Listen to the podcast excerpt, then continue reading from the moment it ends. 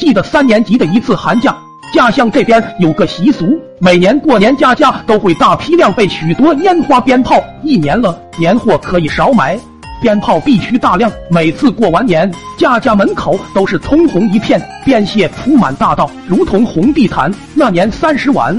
我和吴老二小脸蛋冻得通红，满脸兴奋的对轰。我哥俩各站一方掩体后，鞭炮不要钱似的往对面扔。后来小伙伴的加入越来越多，有两个人的战争发展到了全村小伙伴的荣誉之战。具体的起因现在已然忘了。我们分为东队和西队，我属于东队，吴老二属于西队。战争前，双方小伙伴纷纷回家搬军火，二踢脚、麻雷子。大地红、闪光雷，那年我们是疯狂的，所有的鞭炮都铺在大街上。那时候过年，村里大人除了打牌，其余的都在当街聊天打屁。随着西面第一个二踢脚的响起，战役正式打响。由于两边的距离问题，远程攻击只能选择二踢脚，一时间通光，双方二踢脚满街飞，街上的大人都炸得哇哇叫。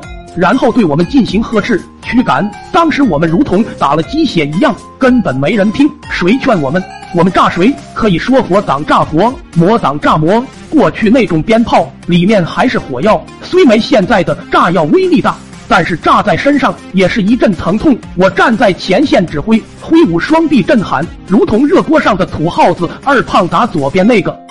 土著给我炸最前面那个热血战歌，炮火纷飞。当我喊得正起劲时，突然一个二踢脚炸在了我裤子上，当时裤子都炸坏了，我单膝跪在地上，疼痛瞬间传遍全身，我彻底疯狂，手攥着闪光雷，一股热血上涌，兄弟们，给我上，冲啊！我们东边率先发起了进攻，小伙伴手拿着闪光雷、大地红、麻雷子，边跑边往对面扔，那叫个乱啊！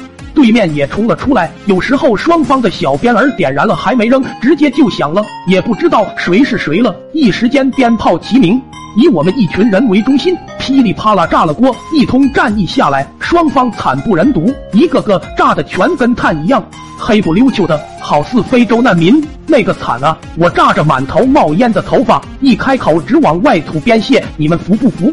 吴老二跑哪去了？对面一个小伙伴手一指方向，我们认输了。吴老二往那边跑了，虽说跑了个吴老二也无关大雅。这仗打胜了，但是我们追求的就是完美。放跑一人，我们不甘心，我们手拎着鞭炮走大街，串胡同，挖地三尺也得找到他。路过一胡同时，二胖眼尖，我刚看到一个黑影闪进了你家厕所，我嘿嘿冷笑。